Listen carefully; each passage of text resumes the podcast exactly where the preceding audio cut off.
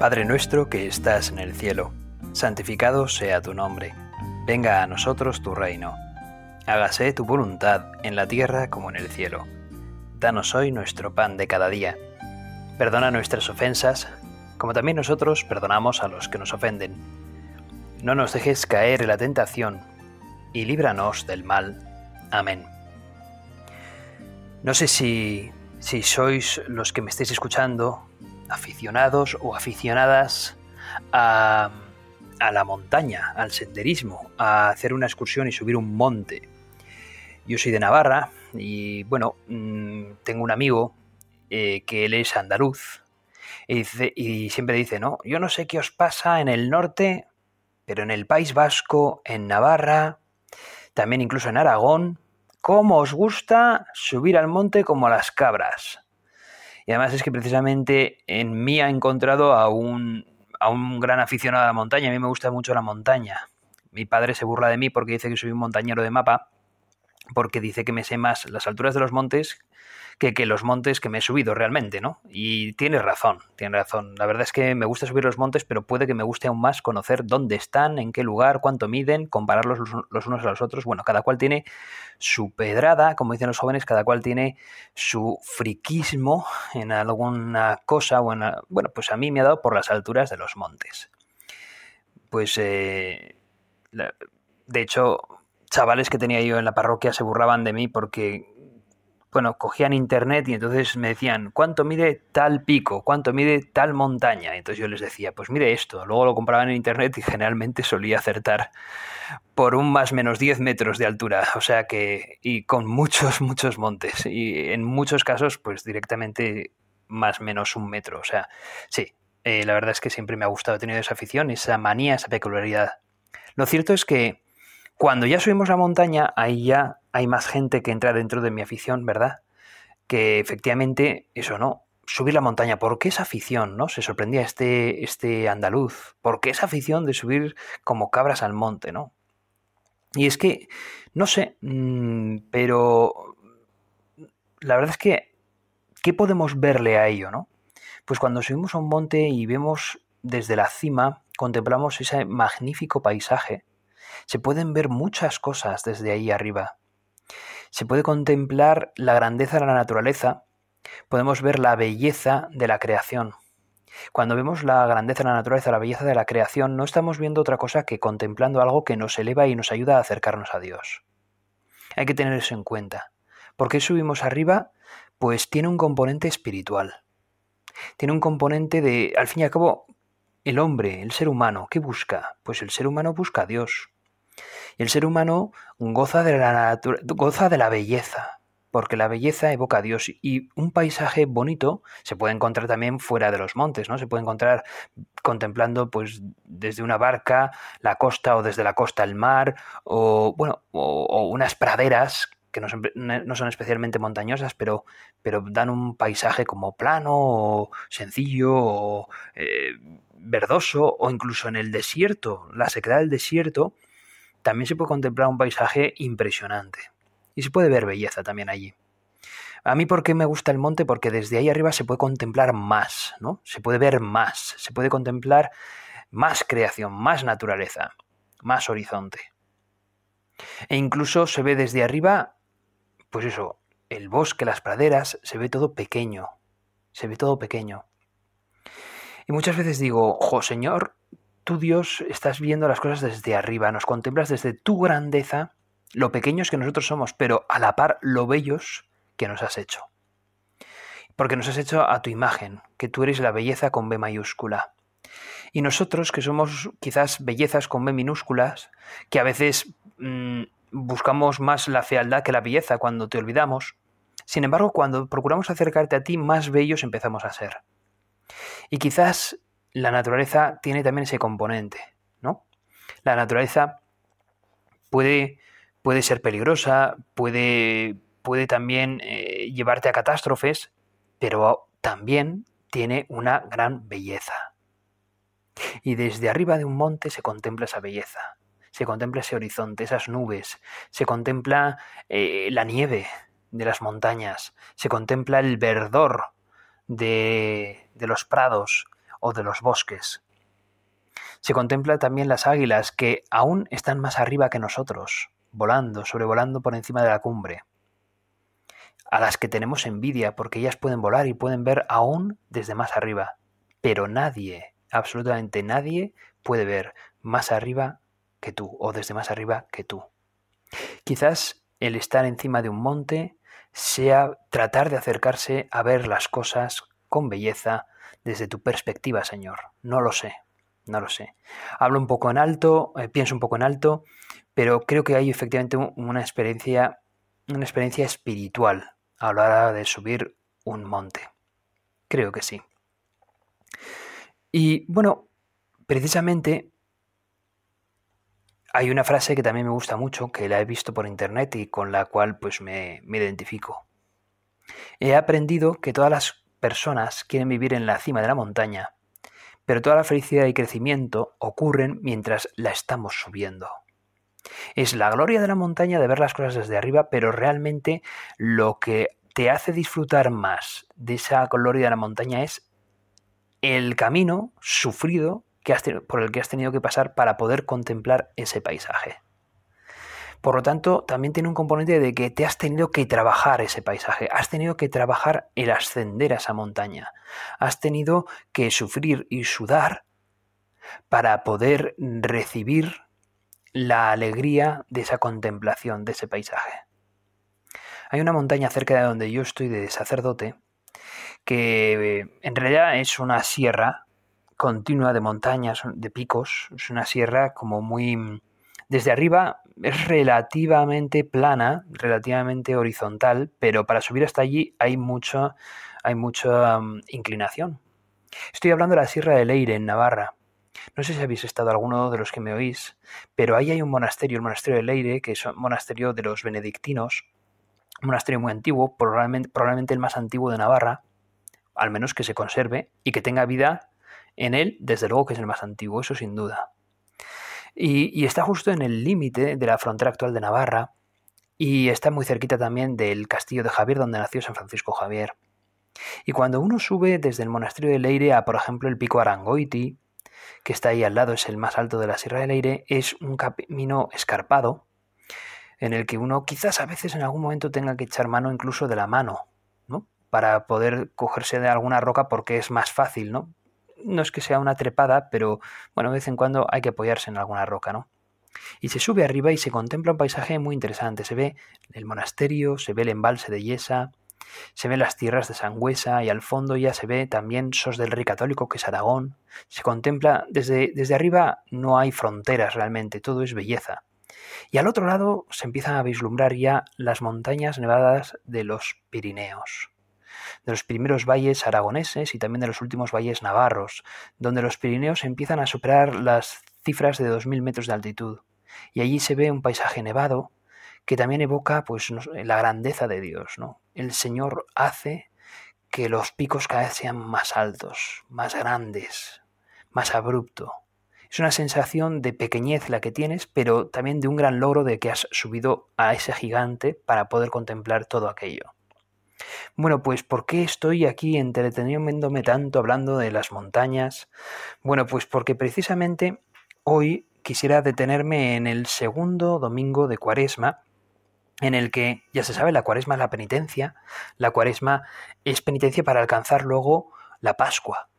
Y tiene, al menos las lecturas que nos ofrece hoy el Señor, pues tienen mucho que ver con esas montañas. La primera es, no la voy a leer, pero la voy a resumir, es cuando Dios le pide a Abraham que suba a una montaña con su hijo Isaac para que precisamente eh, dé a Isaac como, como martirio, como sacrificio en honor a Dios. Isaac, preocupado, le dice, Padre, tenemos todo para llevar el sacrificio, lo que no tenemos es el cordero. Y Abraham le dice, Dios proveerá. Y al final Abraham prepara todo, le ata a Isaac y va a matar a Isaac, levanta la mano con el cuchillo para asestarle ya el golpe de mortal definitivo a su hijo y el ángel le para. Abraham, Abraham, Dios ha comprobado que le temes, no mates a tu hijo, me tienes ahí un cordero para poder dar en sacrificio.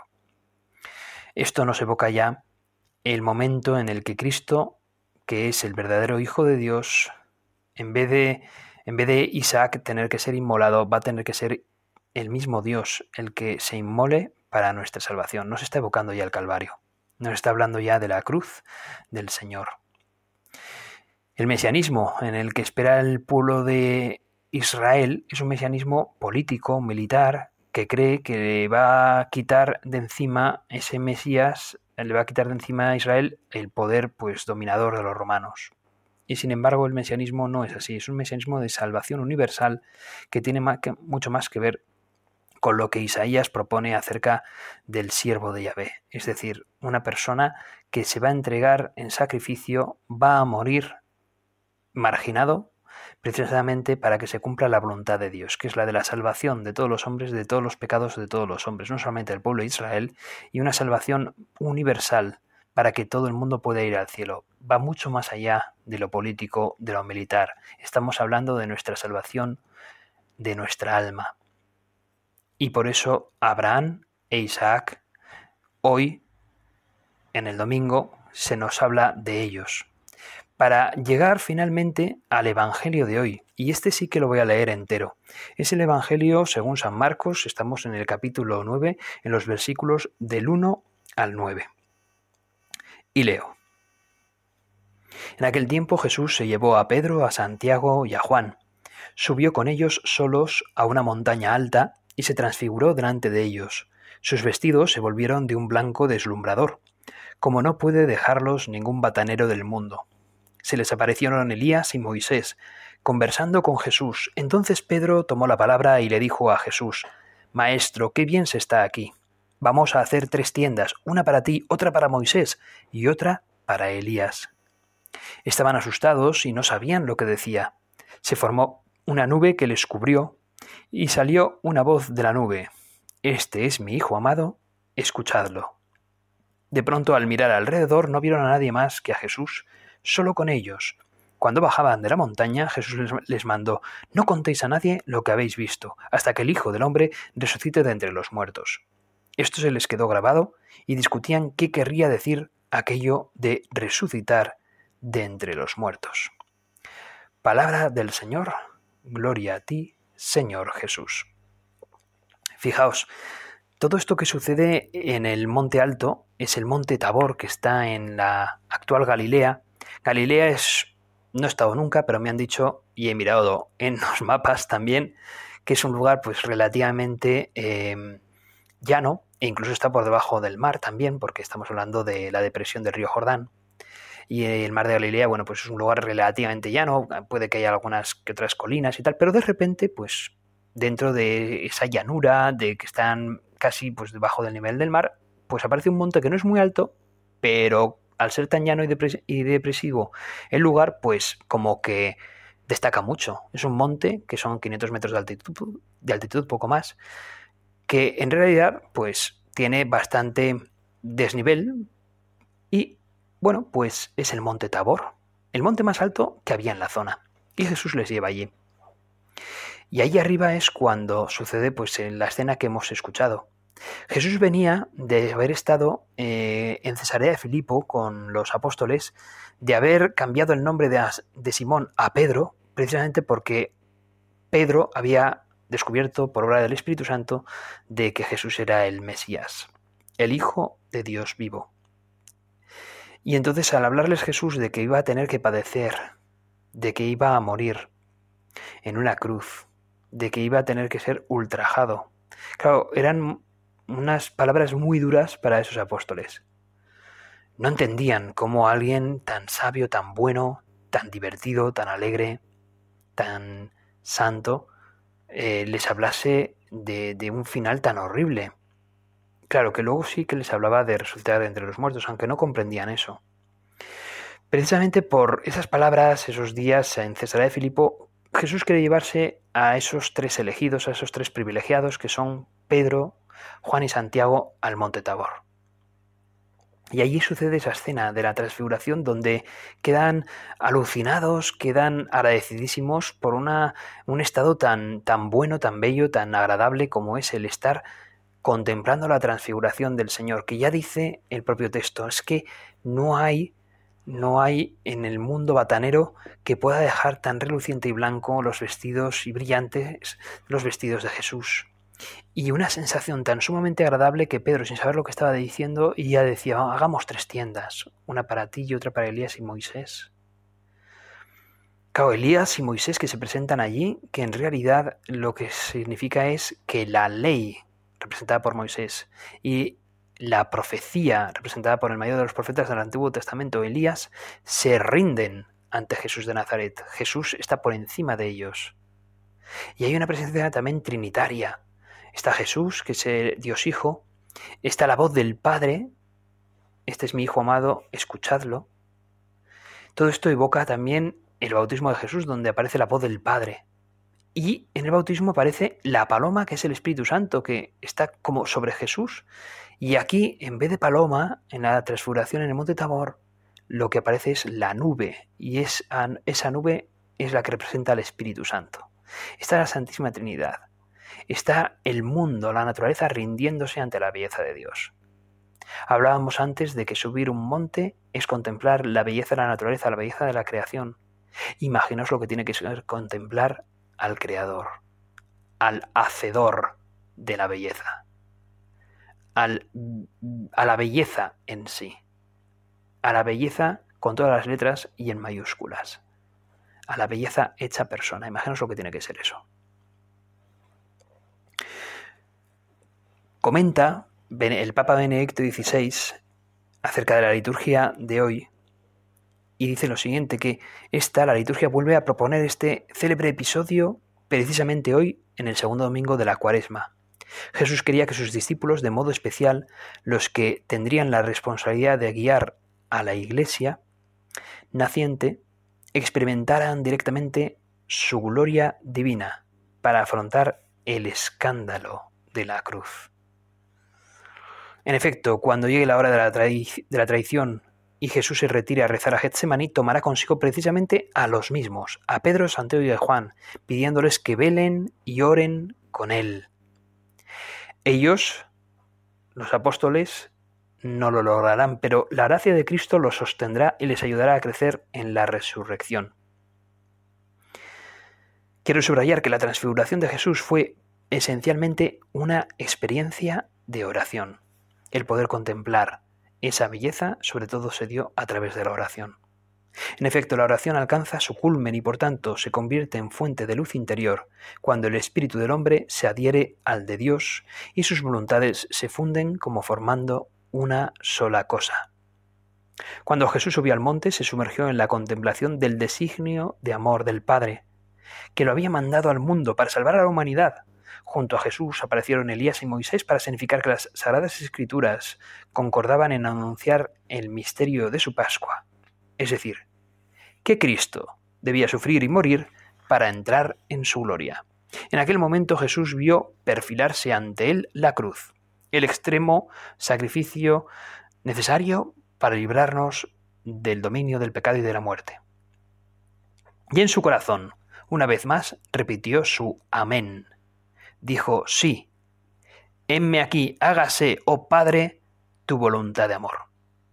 Y como había sucedido después del bautismo en el Jordán, llegaron del cielo los signos de la complacencia de Dios Padre, la luz que transfiguró a Cristo y la voz que lo proclamó Hijo amado. Juntamente con el ayuno y las obras de misericordia, la oración forma la estructura fundamental de nuestra vida espiritual, nos dice Benedicto XVI, queridos hermanos y hermanas, os, exhorto a encontrar en este tiempo de cuaresma momentos prolongados de silencio, posiblemente de retiro, para revisar vuestra vida a la luz del designio de amor del Padre Celestial. En esta escucha más intensa de Dios, dejaos guiar por la Virgen María, maestra y modelo de oración. Ella, incluso en la densa oscuridad de la pasión de Cristo, no perdió la luz de su Hijo Divino, sino que la custodió en su alma. Por eso la invocamos como Madre de la confianza y de la esperanza. Estas son las palabras de Benedicto XVI, que como buen teólogo analiza precisamente la transfiguración de Cristo. Fijaos, la transfiguración, el contemplar la gloria de Dios, ha querido ponerlo la Iglesia en la mitad de la liturgia de la cuaresma. Precisamente porque es el tiempo de penitencia. Porque realmente no podemos contemplar la belleza y no podemos disfrutar de la gloria de Dios si no es con previa penitencia. No podemos contemplar la belleza de la panorámica mm, que se ve desde la cima de una montaña si antes no hemos hecho la penitencia de subir con cada paso, cada metro de esa montaña. La oración es precisamente lo que más nos va a ayudar a ver la belleza de Dios, aún más que subir a una montaña, segurísimo. La oración es precisamente estar hablando con Dios, contemplar a Dios, disfrutar de Dios, descansar en Dios. Pero hermanos, seamos sinceros, ¿a quién no le cuesta orar? La oración exige lucha. La oración es penitencia, es lucha, pero una lucha que merece la pena. Una lucha que precisamente cada segundo de nuestra oración, cada peldaño que tenemos que superar, es ya empezar a disfrutar precisamente de la misma oración del Señor. Mm, veía yo unas camisetas también cuando hacía el Camino de Santiago, creo que lo he dicho alguna vez en alguna otra meditación, en las que pone en inglés. Son camisetas acerca de la peregrinación a Santiago, ya sabéis, desde, desde Pamplona son, desde Roncesvalles son más de 800 kilómetros hasta Santiago. Y en esas camisetas a veces está la flecha amarilla del camino y otras veces aparece eh, una frase, no sé si delante o detrás, en la que pone No pain, no glory que viene a significar en inglés algo así como si no hay pena no hay gloria, si no hay dolor no hay gloria. Precisamente el camino que Cristo ha elegido para llegar al cielo es el de la cruz. Toma tu cruz y sígueme. Pues precisamente el dolor de la cruz siempre nos va a morder en nuestra vida. Pero tomar la cruz y seguirle a Cristo es un dolor más que llevadero, porque Cristo lo hace ligero e incluso puede hacer algo gustoso la cruz, no por la cruz en sí, sino por lo que viene después de la cruz, que es la contemplación de Dios, la gloria de Dios. Un montañero jamás te va a decir que disfruta del calvario, del esfuerzo en sí. No, un montañero te dirá que disfruta de haber tenido que hacer ese esfuerzo y de tener que seguir haciendo ese esfuerzo, porque es una superación para sí mismo, pero porque sobre todo luego viene después el contemplar, uno, que te has superado a ti mismo llegando hasta la cima de la montaña y dos, poder contemplar también la hermosura del camino y la hermosura de la cima en sí. Esto pues siempre eh, yo veo así la montaña, pero aún veo mucho más, eh, o al menos envidio, envidio las palabras que un sacerdote decía sobre eh, también la montaña o la belleza del paisaje. Este igual lo habéis, lo habéis visto en algún vídeo, en un documental que se llama Hasta la última cima, creo que se llama, o la última cima, o algo así. Sí, la última cima creo que se llama. Estoy hablando de Pablo Domínguez, un sacerdote que murió con 42 años de edad, madrileño. Murió ya hace, pues hará por lo menos 10 u 11 años que murió.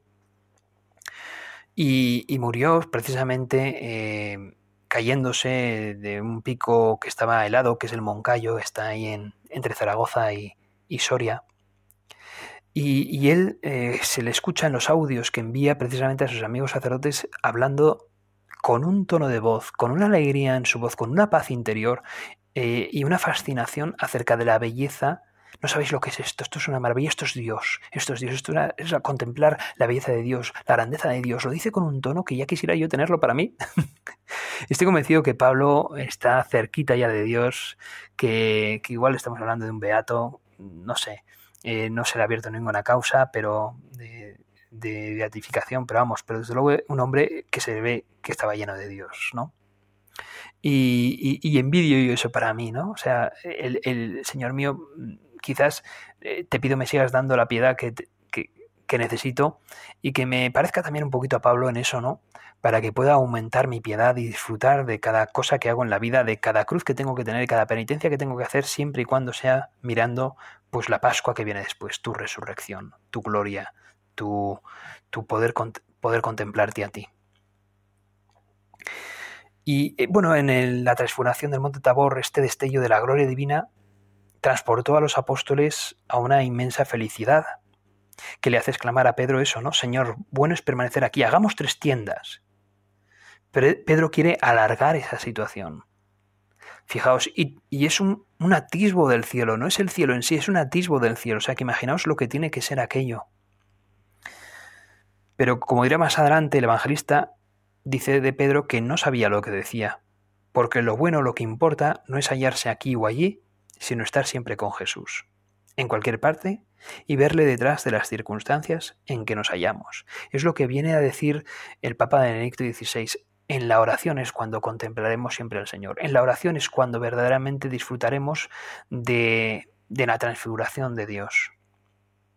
Incluso cuando la oración se hace ardua, cuando la oración eh, se hace tediosa. Por lo menos el tiempo que tú habías fijado para estar en la oración, aunque se te haga larga, aunque no pares de mirar el reloj, aunque tengas la tentación de decir, bueno, iba a estar media hora, pero ya son 29 minutos, total lo dejo aquí. Bueno, pues alárgalo a 30 o a 31 minutos. Y aunque te, se te sea larga, te aseguro que después, en ese día, habrá una sensación de satisfacción en ti porque has cumplido con lo que te habías propuesto de estar con el Señor y luego el Señor también sabrá, darte la paz que necesitas, porque la gracia de Dios ahí la tienes, porque has querido disfrutar de ella, porque si te, ha hecho arduo el camino, porque la ascensión a la montaña siempre es algo arduo, pero luego va a llegar la contemplación de Dios, va a llegar el tabor, va a llegar la cima, va a llegar la gloria de Dios. Enhorabuena, ánimo y continúa con esa oración que haces todos los días. Enhorabuena por escucharme y por ponerte a otros, mm, a otros sacerdotes que también te van a ayudar a meditar, a rezar. Ánimo, porque el Señor está de tu lado y aplaude esto que haces. Quisiera terminar con un pequeño testimonio de, de alguien que es beato ya, que fue un joven, eh, se llamaba Pedro Jorge Frasati, Pier Giorgio Frasati. Este hombre nació el primer sábado santo del siglo XX, es decir, el 9 de abril de 1901. ¿Y dónde? Pues en la capital del Piamonte italiano, en Turín, allí. Y nació en el seno de una familia enriquecida. Su padre era un destacado empresario, eh, director y propietario del famoso periódico La Estampa. Eh, su padre se llamaba Alfredo su, padre, sin embargo, era un hombre muy recto, un hombre que le gustaba mucho la política, que, de, tintes liberales, es decir, estaba en contra del fascismo de Mussolini. Bueno, pues este hombre, sin embargo, era ateo, pero un hombre, pues, pues, bueno, de profundas convicciones, de una moral elevada. Su mujer, eh, Adelaida Ametis, que era la madre de Pier Giorgio, sí que era una mujer católica y quiso educar a sus hijos en el catolicismo. Y Pier Giorgio, pues fue un joven que desde luego se educó en esa fe católica, también apoyado por los jesuitas, de los que aprendió mucho. Nunca fue un buen estudiante, nunca, pero yo creo que no se concentraba, era, yo, me lo imagino a Pier Giorgio pues, pues nervioso, un chaval muy movido, y sin embargo se esforzó siempre muy mucho en estudiar, porque en el fondo se empezó a hacer muy amigo de Jesús Eucaristía hasta el punto que, que bueno, que, que, se metió también en, en Acción Católica para los jóvenes, eh, se metió en diferentes institutos, organizaciones de jóvenes cristianos y adoró siempre el Santísimo Sacramento. Las conferencias de San Vicente de Paul, bueno, pues le gustaban mucho los deportes, el ciclismo, el fútbol. Se iba siempre en bici a, donde ellos veraneaban eh, a 80 kilómetros de Turín, ya en, los Alpes. Pues bueno, él se hacía en bici esos 80 kilómetros con las bicis de entonces, de principios del siglo XX.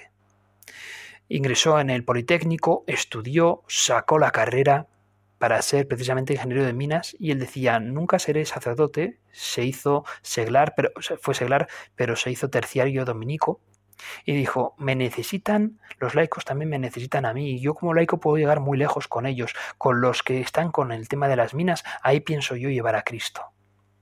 Este hombre le encantaba la montaña, por eso he querido añadirlo hoy aquí. Le encantaba subir las montañas y disfrutar. Era, subió los Dromitas, subió los Alpes y disfrutaba precisamente de aquellos paisajes, como con el Monte Tabor. Pero tomó en, no pudo asistir precisamente al funeral de su propia abuela porque se contagió de un virus, la poliomielitis, que le causó una grave enfermedad que a los cuatro días lo mató con solamente 24 años de edad.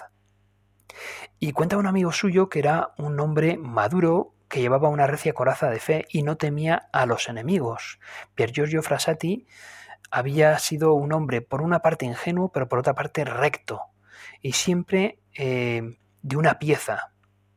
Y verdaderamente un hombre de su tiempo que llevaba a la Eucaristía y el amor a la Eucaristía allí donde él iba. Pues quizás podamos pedirle a él y a la Virgen María, nuestra Madre en el cielo, que ambos nos ayuden y nos, nos encomienden precisamente para disfrutar, o mejor dicho, para tomarnos en serio la oración, sobre todo durante esta cuaresma, que siempre hay un punto de penitencia a la hora de tener que hacer la oración, siempre hay una lucha, pero es como el caminar subiendo una montaña, siempre es tedioso, pero luego espera la maravilla de la contemplación de Dios, de la creación e incluso del Creador, como esos tres apóstoles sirvieron el, el tabor con Jesús para contemplar también al propio Cristo transfigurado. Solamente a través del Calvario y de la cruz contemplaremos luego la gloria y el tabor. Pidámosle al Señor que nos ayude a comprender esto, pidámosle a la Virgen María que nos ayude a seguir adelante en este caminar. Dios te salve María, llena eres de gracia, el Señor es contigo, bendita tú eres entre todas las mujeres y bendito es el fruto de tu vientre Jesús. Santa María, Madre de Dios, ruega por nosotros pecadores, ahora y en la hora de nuestra muerte. Amén.